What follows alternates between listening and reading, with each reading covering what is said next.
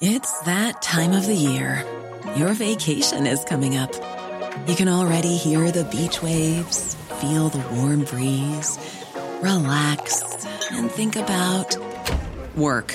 You really, really want it all to work out while you're away. Monday.com gives you and the team that peace of mind. When all work is on one platform and everyone's in sync, things just flow wherever you are. Tap the banner to go to Monday.com.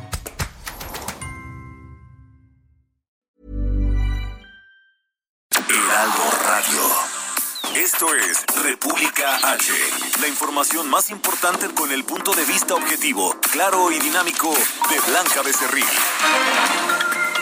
Hola, hola, muy buenas noches. Son las 8 de la noche en punto de este lunes 19 de abril del año 2021. Yo soy Blanca Becerril. Esto es República H y yo como todos los días lo invito a que se quede conmigo porque en los próximos minutos le voy a dar toda la información más importante generada hasta el momento para que usted por supuesto esté bien informado de lo que ha ocurrido en las últimas horas en el territorio nacional y de información de último momento vamos a arrancar con eh, pues eh, información importante sobre Alonso Ancira que quedó en libertad este personaje involucrado en la planta chatarra de Bueno, pues lo vamos a tener la historia. También arrancaron las clases presenciales en Campeche, el primer estado de la República, donde pues ya está en semáforo verde desde hace muchísimos eh, pues meses, muchísimas semanas y ya hoy arrancó actividades escolares de manera presencial.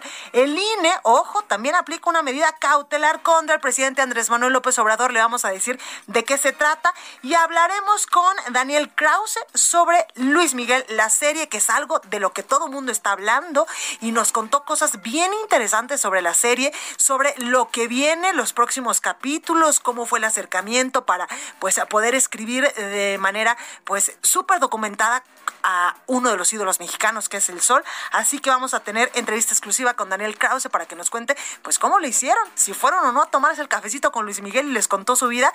Va en un momentito más esta entrevista. Además está con nosotros Roberto San Germán con lo mejor de los deportes. ¿Dónde quedó Checo Pérez ayer en la Fórmula 1? Le vamos a tener también la información. Así que yo le invito a que se quede conmigo. Yo soy Blanca Becerril. Esto es República H. ¿Y qué le parece si arrancamos con un resumen de noticias? En resumen, La Comisión de Quejas y Denuncias del INE aprobó aplicar una medida cautelar en contra del presidente Andrés Manuel López Obrador y le ordenó retirar el material de la mañanera del pasado viernes 16 de abril, en donde presumió los avances de programas sociales en varios estados de la República, como Chiapas, Oaxaca y Guerrero. El consejero presidente del INE, Lorenzo Córdoba, advirtió a partidos políticos y a candidatos que la autoridad electoral seguirá aplicando la ley puntualmente, independientemente de los posicionamientos en ocasiones estridentes en el debate público.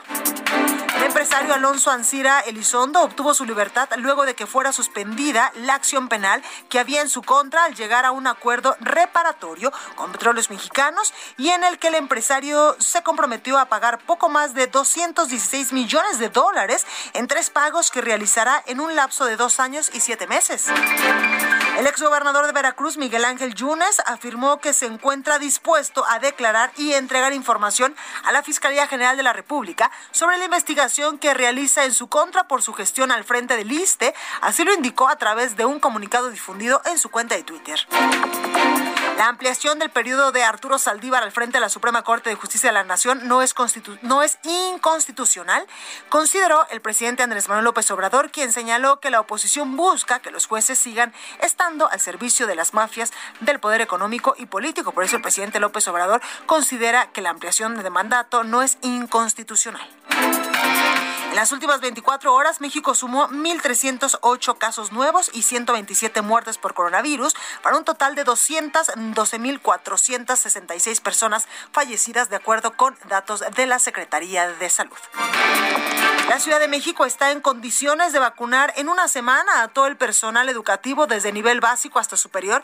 Así lo afirmó hoy la jefa de gobierno de la Ciudad de México, Claudia Sheinbaum, quien señaló que todo depende de la llegada de las vacunas a la capital del país, ya que la inoculación eh, pues, eh, a este sector de la población está prevista a partir del 12 de mayo. Y comisiones del Senado de la República aprobaron por mayoría de votos la reforma del presidente Andrés Manuel López Obrador para eliminar el outsourcing o subcontratación laboral en empresas privadas y en la administración pública. recorrido por el país. Oiga, y vamos rápidamente con mi compañera Daniela García hasta Monterrey, Nuevo León, en el recorrido por el país. Mi Dani, ¿cómo estás? Hola Blanca, muy buenas noches. Te saludo con muchísimo gusto. Hoy en Nuevo León se dio a conocer que la Secretaría de Seguridad y Protección Ciudadana a nivel federal emitió finalmente la declaratoria de desastre natural por los incendios forestales que se registraron en tres municipios aquí en Nuevo León. En el diario oficial de la Federación se declaró hoy como zona de desastre a los municipios de Linares, Montemorelos y Santiago del 13 de marzo al 5 de abril. De abril.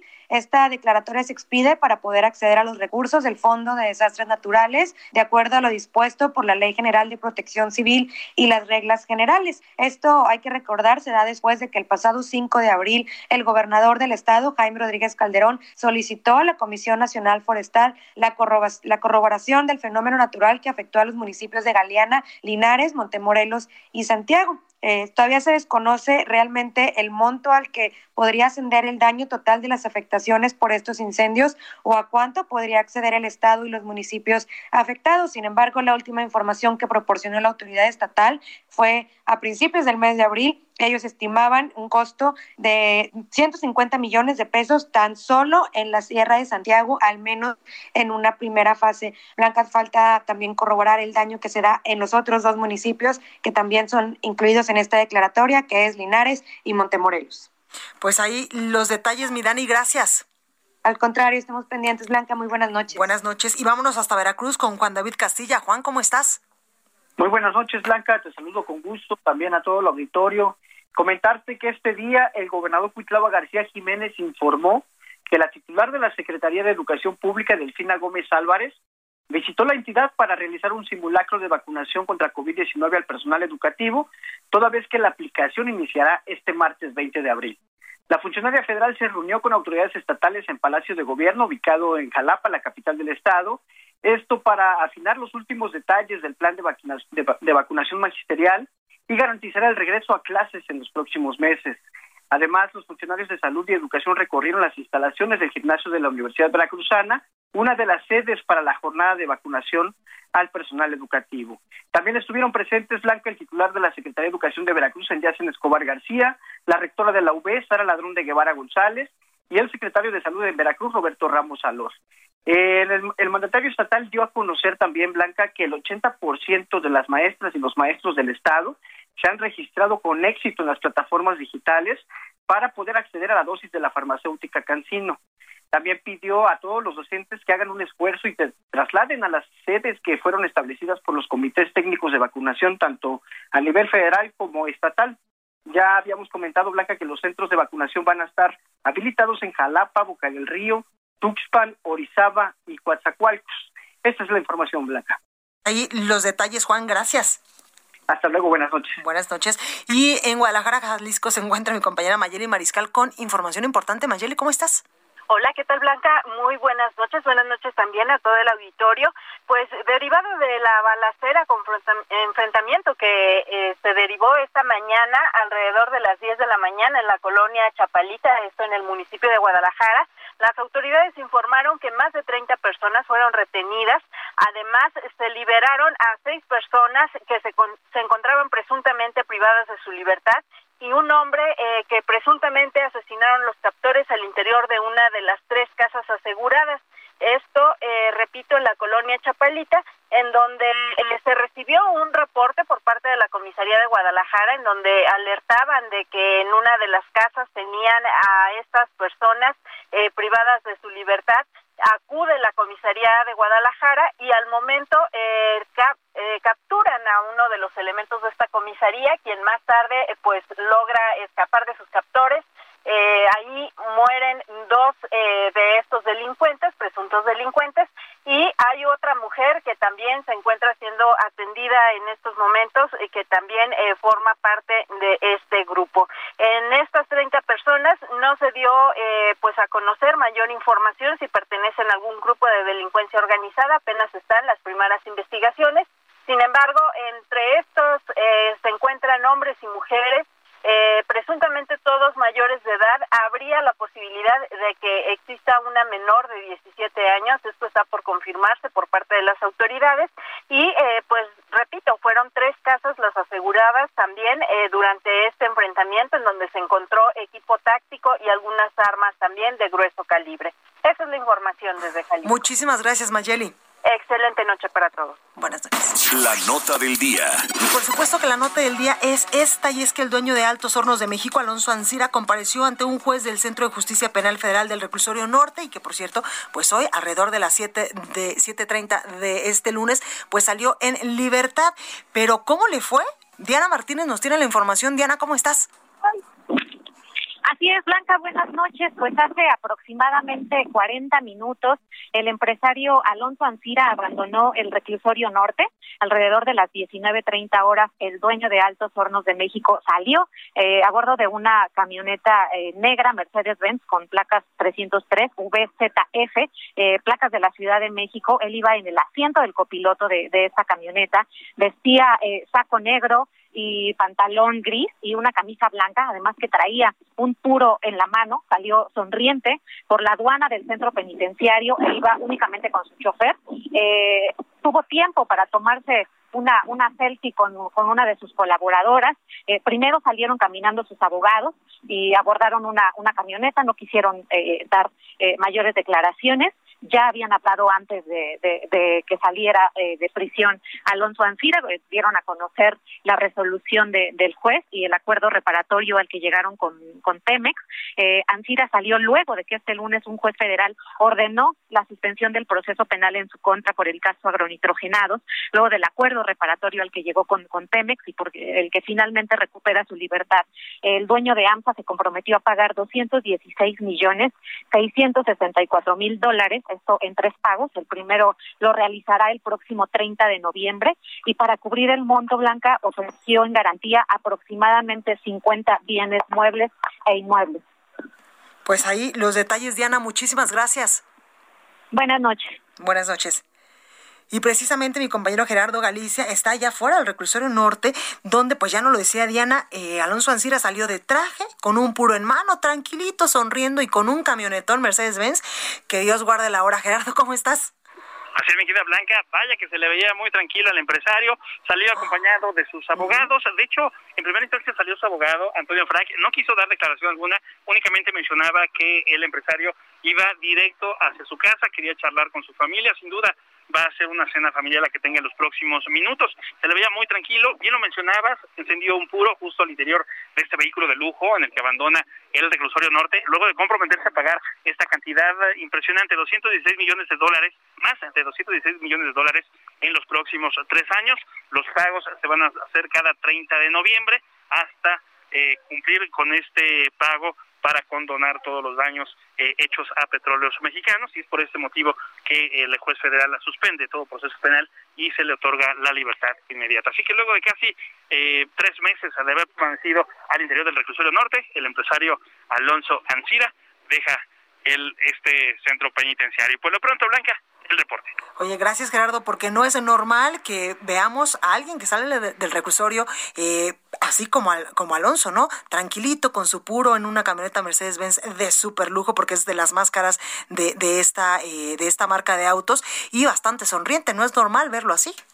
No, no, no es normal, mi querida Blanca, sobre todo porque cuando salen personas del reclusorio, generalmente salen en la parte trasera, claro. en camioneta con vidrios polarizados. los medios, las fotos y todo. Exactamente, en esta ocasión no quiso bajar el vidrio, pero sí se colocó en el asiento del copiloto y prácticamente quedó a la vista de todos y se le podía apreciar la sonrisa de oreja. Como diciendo, tranquilos, ya les voy a pagar, ya me dejaron en libertad. Algo así fue el mensaje. Gracias, Gerardo, cuídate mucho. Hasta luego. Hasta luego. Entrevista. Bueno, pues vamos a otros temas importantes aquí en el país. María José Díaz, médico cirujano integrante del sector salud sin vacunas aquí en la Ciudad de México. Eh, voy a hablar con ella eh, en unos minutitos para preguntarle, ¿ya hay calendario para vacunar a los maestros del país? Los médicos del sector privado ya tienen fecha y tengo precisamente en la línea telefónica a María José Díaz. María, ¿cómo estás? Hola, ¿cómo estás, Blanca? Gracias. Oye, dime que ya hay buenas noticias. Fíjate que no, no tenemos buenas noticias, no hemos avanzado en ninguna de las negociaciones con el gobierno. De hecho, lo último que nosotros, eh, que nos mandaron fue una serie de requerimientos burocráticos para iniciar los censos, lo cual me parece pues injusto, porque finalmente ahorita que anunciaron lo del calendario de los maestros, dijeron que aunque no hubiera buena coordinación con que lleguen ellos a los lugares de vacuna con su credencial ya los iban a vacunar, cosa que pues a nosotros no nos están ofreciendo de ninguna manera, ¿no? No hay ningún ofrecimiento de que lleguen con su cédula y los vacunamos. Incluso otra vez el día de ayer hubo una concentración similar en, en, en una puesta de vacunación del Estado de México y otra vez eh, echaron para atrás todo. Entonces, pues ya la única vía que tenemos y que estamos intentando explotar es la vía del amparo. Claro, que así es como ya algunos médicos se han podido vacunar, ¿verdad? Así es, eh, digo, somos muchos médicos en todo el país, es muy difícil llevar el, el, rastro de los amparos, pero hay noticias aisladas de algunos lugares y de algunos casos en los cuales ya lograron ampararse y ya lograron que les den por lo menos la primera dosis, porque el amparo, pues al lograr la suspensión, obliga a dar la primera dosis, el problema es que se tarda en resolver y ya no sabemos qué va a ocurrir con las segundas dosis. Oye María, pero qué necesidad, si ustedes tienen todo el derecho de ser vacunados porque además muchos de ustedes están en la primera línea y muchos de ustedes, aunque no estén en la primera línea, son eh, pues un factor importante donde eh, pues incluso atendiendo a un paciente que no sabe que tiene coronavirus se pueden infectar. Así es, digo, creo que es muy clara ya la postura de, del gobierno, incluso de el, no sé si recuerdan eh, el doctor Gatel en la conferencia del jueves, me parece, pues para ellos la, la participación del sector privado es muy poco, de hecho para ellos es de un 1%. Yo me pregunto si ellos no se acuerdan que el 80% de los pacientes de COVID no están dentro de los hospitales. Entonces, pues todos esos pacientes que nunca ellos censan en, en, en estos 600 mil que mencionan, son 2.4 millones de infectados en México. Solamente tienen ellos censados en hospitales 600 mil. Entonces quiere decir que todo este grueso, pues yo creo que ellos piensan que se curan de manera misteriosa, ¿no? O, o, que el kit COVID es mágico y se resuelve en su casa, cuando en realidad pues esos precisamente son los pacientes que vemos en el en el en lo privado. Totalmente. Oye María, de manera muy rápida, cuéntame qué es lo que sigue ahora. ¿Sí se van a amparar y después va a haber eh, algún tipo de manifestación? ¿Pedirán incluso pues eh, una un acercamiento con eh, funcionarios federales también para exponerles este tema? Ya no vamos a pedir acercamientos con funcionarios federales, ya ya tocamos eh, pared con ellos, exactamente. Ya hablamos con la Secretaría de Salud, ya hablamos con la Secretaría de Gobernación, este incluso la oficina del doctor Alcocer es quien está dando seguimiento y quienes nos contestan esto. Entonces, pues la, realmente la única vía que nos queda es la vía legal dentro de lo que pueda resolvernos, al menos en la inmediatez. Y eh, sí se están planeando más manifestaciones, sobre todo ahora que ya hay muchas más negaciones, pues obviamente hay muchos sectores enojados. El único problema es que pues es muy difícil parar o hacer marchas como médicos porque seguimos atendiendo la pandemia. Entonces, si, si te das cuenta, ha habido como muchas manifestaciones pequeñas en los hospitales.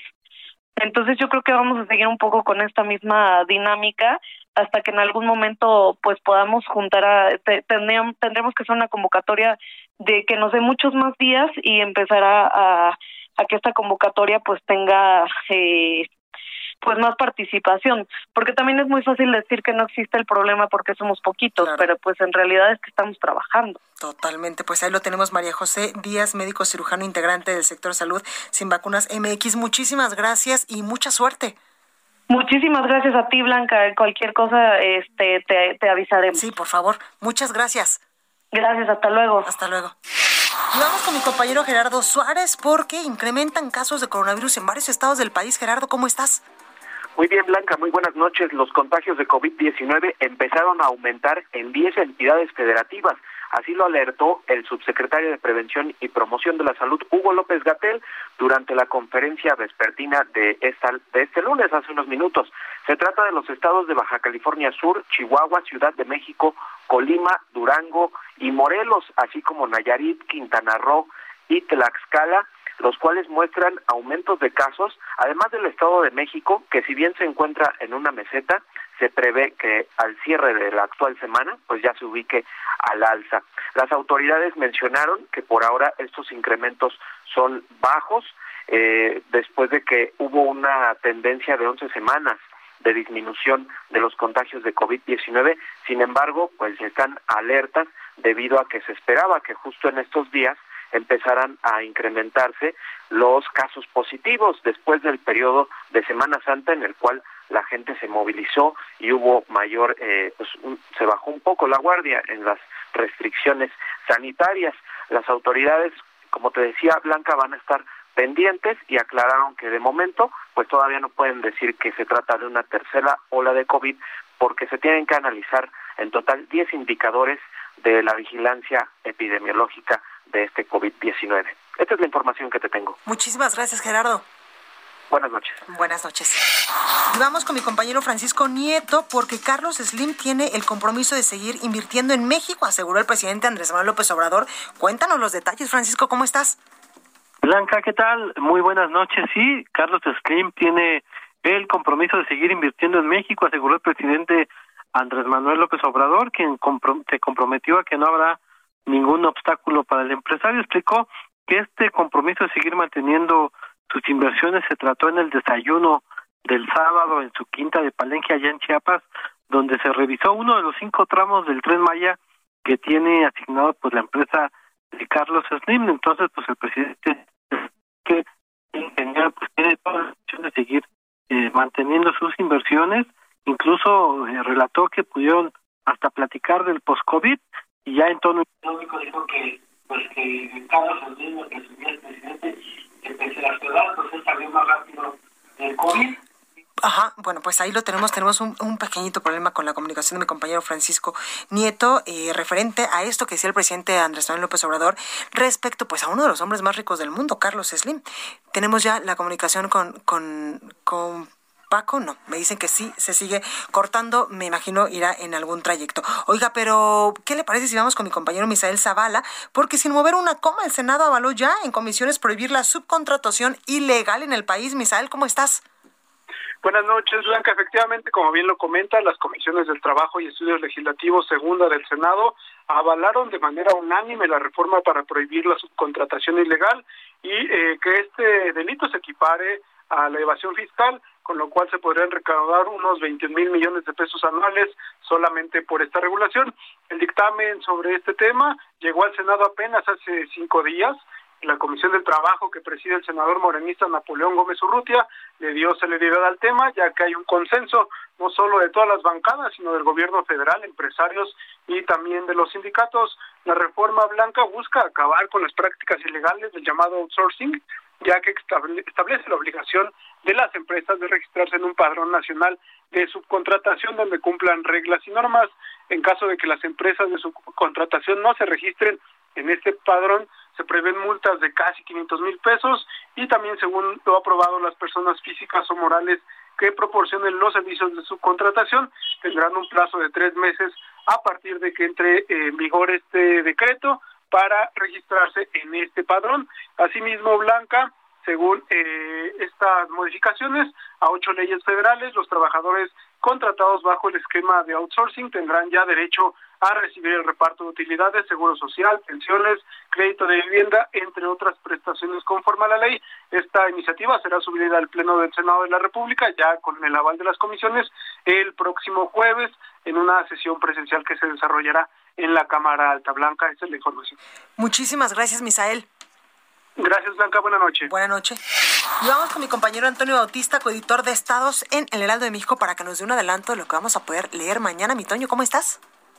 Blanca, ¿qué tal? Muy buenas noches. Te saludo a ti, los escuchas de Heraldo Radio, aquí en República H. Bueno, pues seguimos con la cobertura, abrimos la semana con la cobertura de la Ruta 2021.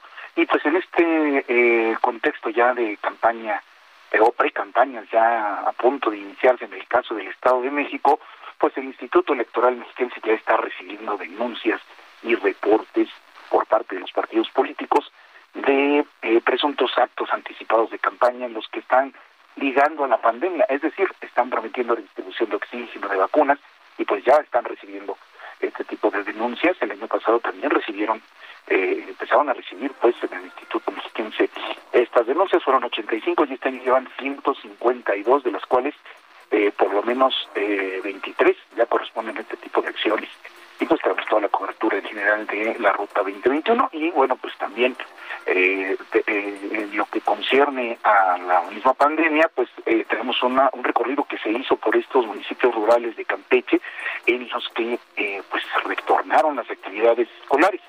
Tenemos ahí testimonios de eh, pues eh, alumnos, maestros, padres de familia y las expectativas que tienen ante este regreso a, clases de Blanca. Pues ahí lo tenemos, mi Toño, muchas gracias. Gracias a ustedes, buenas noches. Buenas noches. Oiga, ¿qué le parece si vamos a un breve corte? Yo soy Blanca Becerril, esto es República H, no se vaya, que nosotros regresamos con más. Acuérdese que tenemos una entrevista exclusiva con Daniel Krause, quien es uno de los principales guionistas de la serie de Luis Miguel.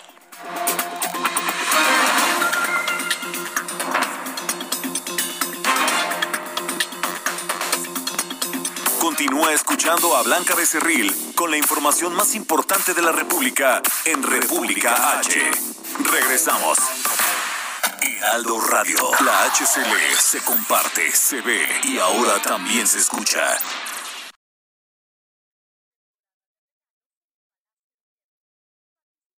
Heraldo Radio. Estamos de regreso con la información más importante de la República en República H con Blanca Becerril, transmitiendo en Heraldo Radio. Ruta 2021, la ruta hacia las elecciones presenta. Entrevista. Bueno, pues tengo en la línea telefónica a Vidal Llerenas, eh, quien es candidato de la Alianza Morena y el Partido del Trabajo en la alcaldía Azcapotzalco en la línea telefónica. Y es que la más reciente encuesta de opinión pública, marketing e imagen y Heraldo Media Group reveló que Vidal Llerenas, candidato de esta alianza, alcanzó el primer lugar de las preferencias electorales en la alcaldía de Azcapotzalco y pues eh, él es el que se quiere reelegir también en esta alcaldía. Vidal Llerenas, muy buenas noches, ¿cómo estás? ¿Qué tal? Buenas noches, a sus órdenes. Gracias. Oye, ¿cómo va la campaña? ¿Cómo vas? Pues bien, la verdad es que estamos ahí todo el tiempo este, trabajando en la campaña. Todos los días presentamos una propuesta. Eh, hay muchas que nos emocionan mucho. La principal, eh, bueno, no sé la principal, pero una que es de mucho interés es un, un centro de transferencia de residuos que está en la colonia del gas. Hemos trabajado mucho con el gobierno de la ciudad y ya está operando otro en la zona industrial de Vallejo, donde debe estar, tiene mucho menos impacto, pues porque para eso son las zonas industriales, y ahí en, en la del gas vamos a quitarla y poner un parque de 18 mil metros cuadrados en una zona muy céntrica de la ciudad. Esto está por Avenida Jardín, muy cerca del circuito interior, ¿no? Y este y esto le va a dar a la ciudad un gran parque en una zona muy estratégica. Claro. Oye, Vidal, ¿qué otras cosas has propuesto si en dado caso las preferencias electorales el próximo 6 de junio te dan la oportunidad de reelegirte como alcalde en, en esta alcaldía, en esta demarcación?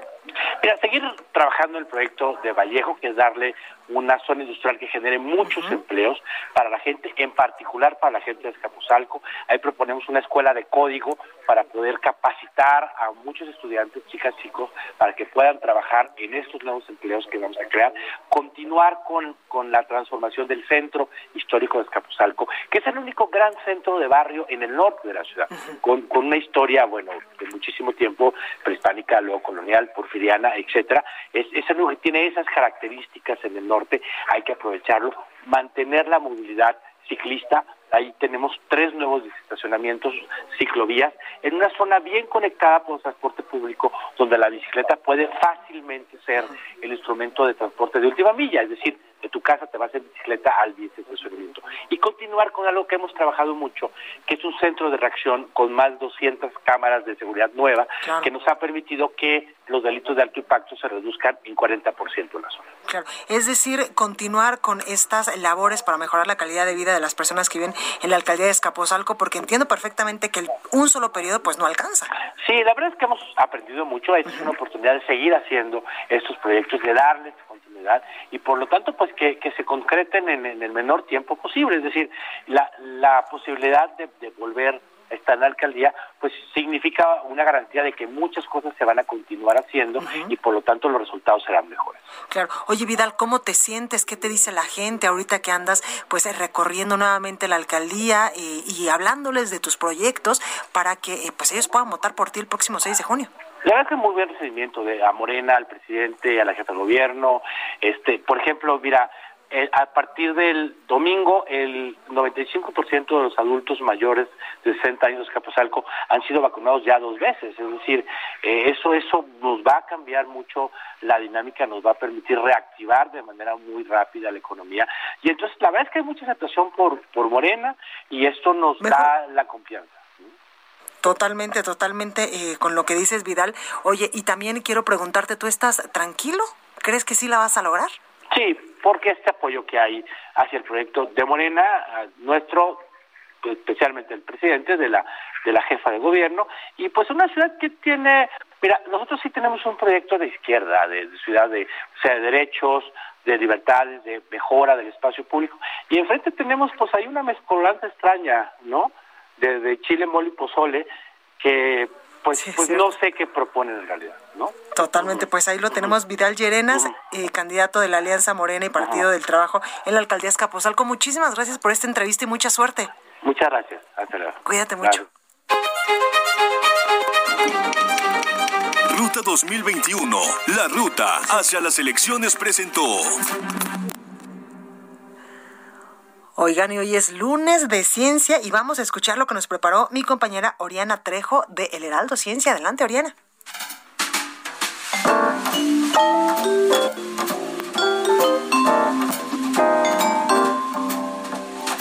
Cada año en el mes de abril, las calles de la Ciudad de México se visten de color morado. Por un momento, olvidamos el paisaje gris y nos dejamos envolver por la belleza de las jacarandas. ¿A qué se debe su característica tonalidad?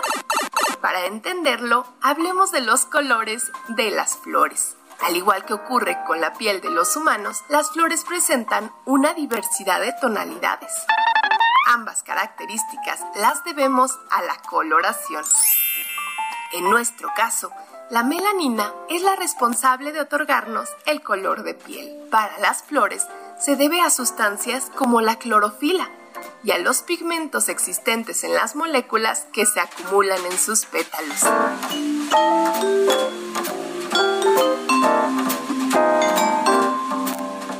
que se dividen en grupos como los carotenoides, los que conforman el color rojo, naranja o amarillo, los flavonoides, encargados de producir pigmentos de color azul y amarillo, y las antocianinas, cuyos colores van desde las tonalidades azules hasta el malva, morado y lila. Este último es el que otorga su color a las jacarandas. Además de sus procesos internos, el color de las flores depende de la radiación electromagnética. Si recuerdas el experimento de Newton, cuando hacemos incidir un rayo de luz sobre un prisma, obtenemos un arco iris de siete colores, los cuales se acomodan de acuerdo con su longitud de onda, siendo los rojos los de mayor longitud y los azules los de menor. Cuando un objeto recibe luz, según la sustancia de la que esté hecho, absorberá algunas longitudes y reflejará otras. Las que refleja son las que vemos como su color.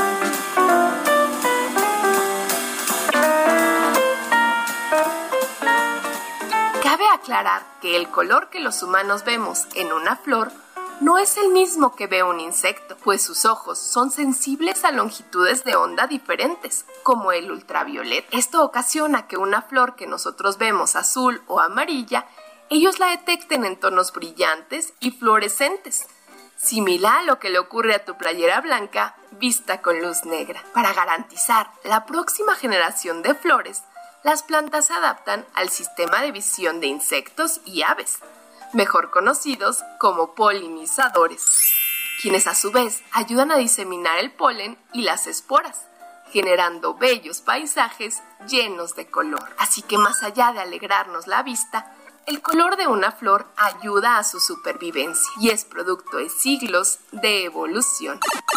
Y si tú como yo deseas conservar estos paisajes y cambiar los tonos grises por coloridos, compra flores en maceta, cambia los bebederos artificiales por flores naturales y comienza tu propio jardín. Los polinizadores y tus vecinos lo agradecerán. Yo soy Oriana Trejo y si quieres saber más de ciencia, sígueme en las redes sociales y YouTube como Ori Astro.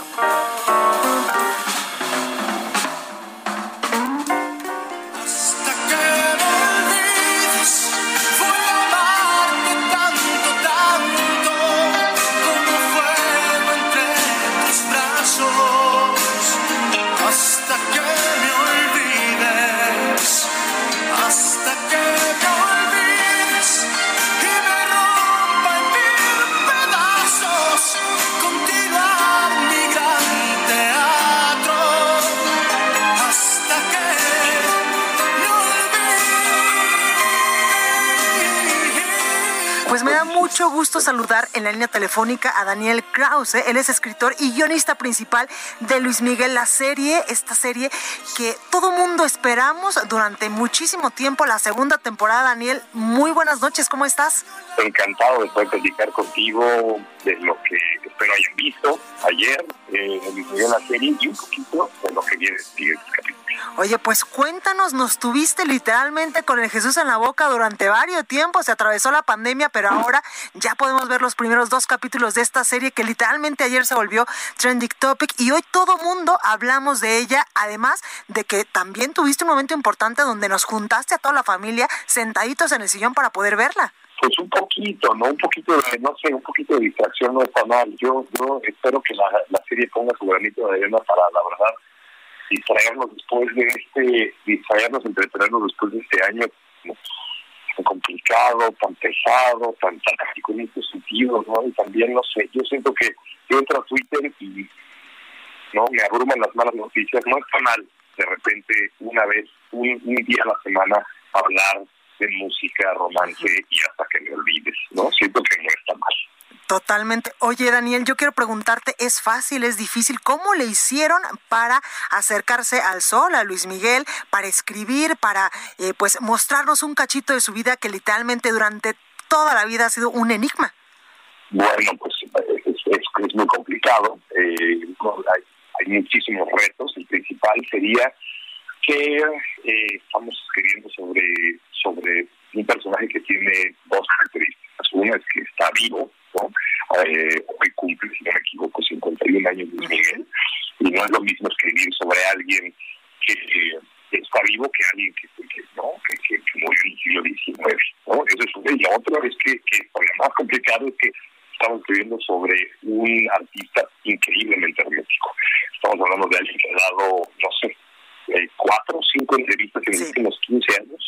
Eh, el trabajo, mi trabajo como escritor de la serie y el, el resto del equipo de guionistas, es, yo siempre he dicho que es como ser guionista, 50% guionista, 50% investigador, ¿no? Porque hay que entrevistar hay que encontrar, hay que buscar cosas, cotejar datos y demás, porque sí queremos ceñirnos, realmente ceñirnos a la, a la biografía, eh, a la biografía de, de Luis Miguel, y pues bueno, es complicado porque no hay mucho con lo que trabajar, precisamente porque él está hermético, precisamente porque él no, no habla con la prensa, porque no hay mucho, no hay mucho, muchos datos, ¿no? Como, elementos factuales allá afuera.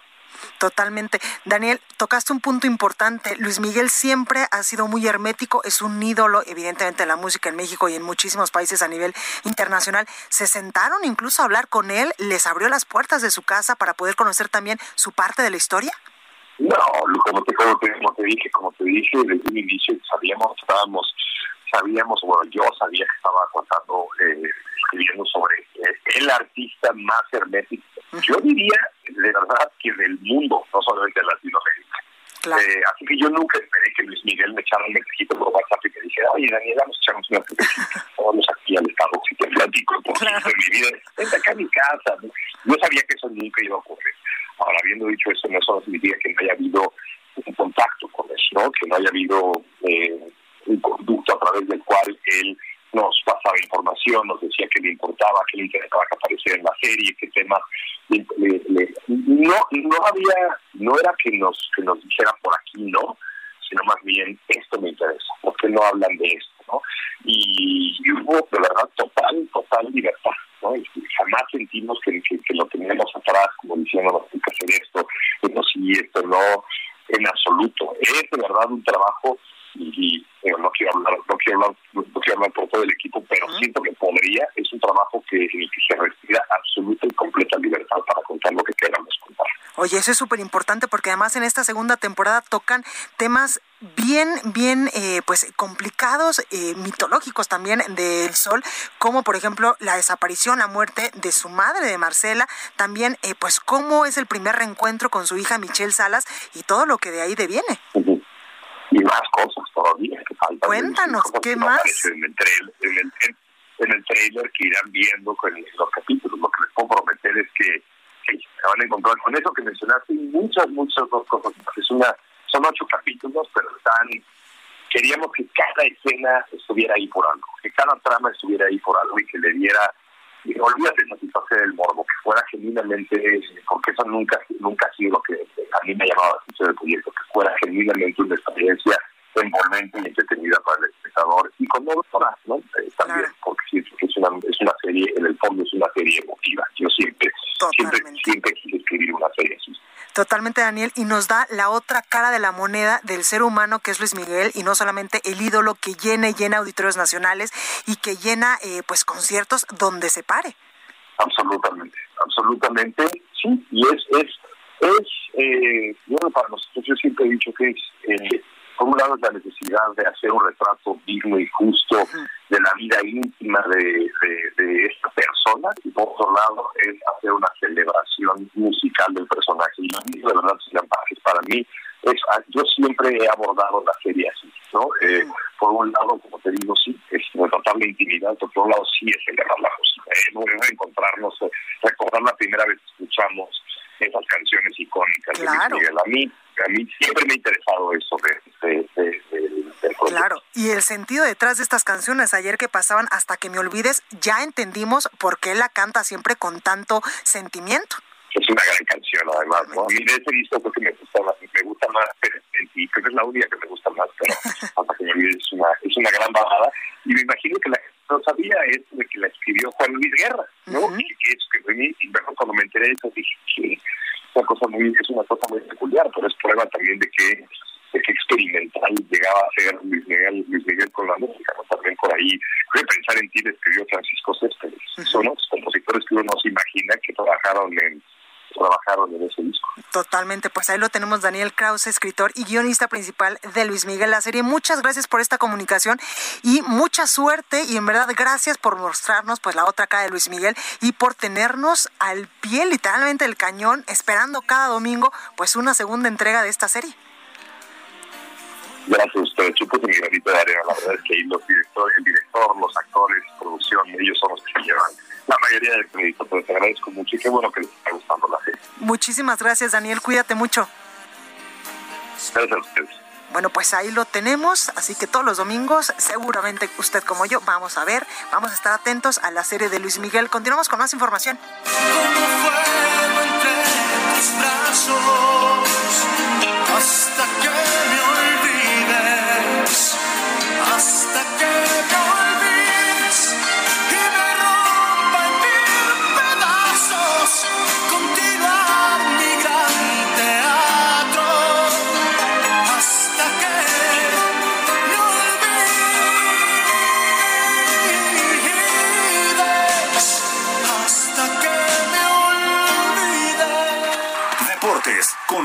San Germán.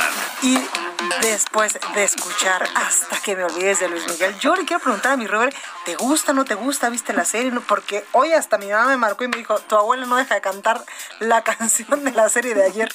Buenas noches, me queda blanca. No no soy seguidor de Luis Miguel, no he visto un solo capítulo de, las dos de las dos este, temporadas. Y a su concierto nunca has ido, pero si has cantado vez, incluso sus canciones. No, te soy franco, nunca fui seguidor de Luis Miguel. No, nunca me gustó. Bueno, hay mucha gente que tampoco. No, la vez que es, como no le interese a ese mood de Luis Miguel nunca. Oye, pues entonces ya no te voy a preguntar más cosas de mi Luismi, del sol, de todos los mexicanos. Pero pues cuéntanos cómo le fue al Checo ayer. Yo de repente lo veía súper arriba y de repente se me fue al 12 y ya lo perdí. Pues ayer Checo como la selección mexicana, ¿no? Todo el mundo cada cuatro años piensan que van a llegar hasta la final y nos enseñaron pues que no más no. No más no, ya tiene auto y ayer sí fue culpa de él. totalmente, lo Porque su declaró. compañero fue- Verstappen fue el, fue- no fue el que ganó. Pero a ver, Checo arrancó en segundo. El primer error fue cuando tienes el safety car, que es el auto que entra cuando hay algún percance en la pista. No puedes rebasar. Y él lo sabe. Tiene a los ingenieros, tiene a todo el mundo que les está diciendo lo que está sucediendo y se rebasa. Pues vas para atrás, compadre, 10 claro. segundos y te aguantas. Primer gran error. Y el segundo fue cuando vuelve a arrancar con una bandera roja. Pues Checo se despista. No Estaba en cuarto. Cuarto lugar, arrancas, vas para podio, otra vez tienes la oportunidad. O sea, como que te la volvieron a dejar votando y la volviste a volar. Pues simplemente el señor ayer no corrió. Eh, eh, no lo contrataron para esto, tampoco para dar excusas. Ahí sí, Sí, salió y les dijo a todos, yo corrí como un idiota, disculpen, fueron Sí, mis cierto, errores. Pero no le van a perdonar esto. ¿eh? O sea, Red Bull invirtió en él, le dieron la oportunidad. No le van a estar dando oportunidades de estas de que, ay, me equivoqué. No, brother, no te puedes equivocar. ya claro. estás en un equipo top. Llegaste porque tienes pericia, durante 11 años nos enseñaste. Ya tienes auto, ya no tienes pretextos. Entonces, o cambia el chip o se da cuenta y lo platicábamos. Esta oportunidad es la catapulta o lo sepulta. O lo sepulta, sí es cierto. Así de simple. Es lo que tiene. A ver, vamos a esperar cómo le va. Dice que va a regresar más fuerte, que porque eso lo va a hacer más grande. Pues ojalá, ojalá, porque Pues todo el mundo estábamos con el Jesús en la boca de, sí, va, no, espera, ya se fue. ¿Otra vez? 12 y, Sí, sí, sí, o sea, y además estaban muy enojados en Red Bull porque y su tenían- compañero iba Sí, tendido, que yo dije, y no- Hamilton ahorita, porque no, Hamilton, hubo Hamilton un momento también se donde despista. también se despistó y se fue hasta Sí, atrás. y quedó en el noveno Y de llegó a repente- segundo. Pero O sea, Hamilton. pues sí, por eso ha Y sido campeón del mundo, por lo que tú quieras, pero pues ahí tienes la pericia, el tipo Sí, siendo claro. noveno, quedó en segundo lugar. Verstappen gana la carrera. Lo que hizo enojar más a Red Bull es que tenía la oportunidad de ser primer lugar en constructores. si hubiera hecho puntos Checo. Sí, claro. Pues no, porque Valtteri Bottas había abandonado ya también la carrera y Checo llegó en el lugar 12. Ya no te alcanza ni un punto. Entonces, pues otra vez quedas abajo de Mercedes. Eso es lo que enoja a Red Bull. Entonces, los errores no se los van a perdonar y ya no puede estar y se tiene que aplicar. Eso sí. Oye, mi Robert, y la creación de la Superliga de Fútbol en Europa. Eso está durísimo. Cuéntame. Ese es un tema que nos va a dejar. El fútbol va a cambiar. Si se logra esto, ya no vamos ¿Pero de a qué ver. se el fútbol. trata? Son los dos equipos o dos equipos muy poderosos económicamente. Sí, son el Real Madrid, el Barcelona, Atlético de Madrid de España, el Inter de Milán, el Milán y la Juventus de Italia. Wow. Y son seis equipos de Inglaterra. El eh, Tottenham, el Arsenal, el Chelsea, Qué el. Liverpool, el Manchester City y el Manchester United se quieren separar de la UEFA y hacer su, Superliga. Esta Superliga ya lleva muchos años tratándose de crear. Pero ¿qué están haciendo? Es, a ver, compadre, tú a mí no me enseñas la transparencia. ¿Cuánto gana la UEFA? ¿Cuánto estás repartiendo? Y yo quiero saber. ¿Por qué? Porque yo soy el dueño del equipo, yo soy el que invierto, yo soy el que meto todo. Y tú simplemente me dices que tengo que jugar aquí, que tengo que hacer este, el calendario lo aprietas más. Me dices que no tengo que jugar esta. Tengo que- ah, ah. Qué golpe para la No, UEFA, ¿eh? No, para la UEFA, para el fútbol mundial, para la FIFA. Porque si ellos logran esto, Adiós recursos. porque además hay que, no, bueno, porque traen atrás una inversión muy grande. Hoy salió que, o desde ayer se está manejando las cifras que trae JP Morgan, este banco Sí. norteamericano. 3.500 millones le va a meter a la liga esta. Dios. 3.500. Y hoy salió otra nota en donde están diciendo que va a haber una inversión también de los derechos de televisión y que están buscando quién pague 4 mil millones. Y dicen, pues Amazon levantó la mano, Facebook claro. levantó la mano, también Disney y Sky. Entonces, No, bueno. que sí hay un mercado, sí. que hemos visto el intento de Superligas en otros deportes también. Están, yo siento más bien que la Superliga, porque también no se nos olvide que varios equipos ingleses traen inversión de norteamericanos. Sí. Y creo que quieren hacer una copia de la NFL. Viendo este modelo que ha sido exitosísimo y que se ha visto en todo el mundo, Sí, claro. que están buscando hacer una superliga de fútbol, pero además en donde la FIFA no les diga qué tienen que hacer, ni donde la. UEFA les diga qué tienen que hacer. Aquí la Y cuestión... muchas veces entorpece mucho el asunto. Mira, es que creo que con el COVID todo ha cambiado y la pandemia también. Es cómo vas a generar recursos. cómo voy a ganar más. Porque no se nos olvide, los dueños son los que pagan los salarios. Totalmente. La UEFA no te da un centavo. ¿No? O sea, sí te dan los derechos. Hay que recordar que los derechos de transmisión es lo que te da más. Las entradas a los estadios que no tuviste este año, la venta de playeras, la venta del alcohol, la venta de todos los insumos. Es, un negocio redondo. Es un negocio redondo, pero cuando tienes gente, cuando no, y tienes que buscarle. Entonces, ¿qué es lo que quieren estos hombres? Pues simplemente generar más dinero. Está mal, sí está mal, porque el fútbol es del pueblo. Aquí estás haciendo que el fútbol sea de las élites, ¿no? Porque además, otra cosa, no vas a poder ser seleccionado porque los estatutos de la FIFA, si tú no perteneces a un equipo que esté en una federación que está afiliada a la FIFA, tú no puedes participar en ningún evento que haga la FIFA. Oye, pero también te acuerdas del escandalazo hace como ah, claro, años de el FIFA, Gay de un montón de sobornos, de ah, corrupción. Pues pregúntale a México por qué tiene que aguantar todo lo de la CONCACAF. Sí, claro. Pues porque la CONCACAF se quedó callado de lo que hizo México eso fue lo que sucedió. Pues Estados Unidos maneja la CONCACAF como se le pega la gana. Entonces, son situaciones que no vamos a ver, ¿eh? Esto está Oye, durísimo. Mi Robert, qué bueno que no tienen los audífonos puestos, porque a ti que no te gusta Luis Miguel y mi productor que es fan número uno y yo que soy fan número uno también, ya lo tenemos ahí de fondo. Pero está cantando, mira con su melena blondosa que tiene, se la mueve así toda Yoshimar cantando y llorando. ¿no? Entonces nada más le faltó el brinquito. Oye, mi Robert, pues muchísimas gracias por los deportes, como siempre te escuchamos en esta semanita. Claro que sí. Muchas gracias. Gracias a ti, que tenemos el miércoles y el viernes también, muy buena semana. Y para todos ustedes también, muchísimas gracias por habernos acompañado en este espacio informativo. Yo soy Blanca Becerril, esto es República H y aunque no le guste a mi Robert, pues los dejo con un cachito de mi Luis. Los espero el día de mañana en punto a las 8.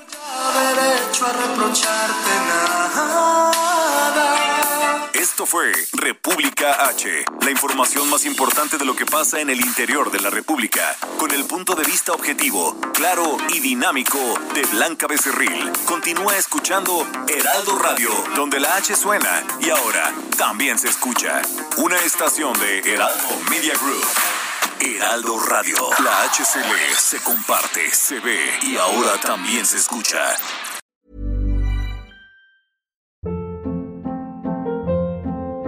Hold up. What was that? Boring. No flavor. That was as bad as those leftovers you ate all week. Kiki Palmer here, and it's time to say hello to something fresh and guilt-free. Hello Fresh. Jazz up dinner with pecan-crusted chicken or garlic butter shrimp scampi. Now that's music to my mouth. Hello Fresh. Let's get this dinner party started. Discover all the delicious possibilities at hellofresh.com.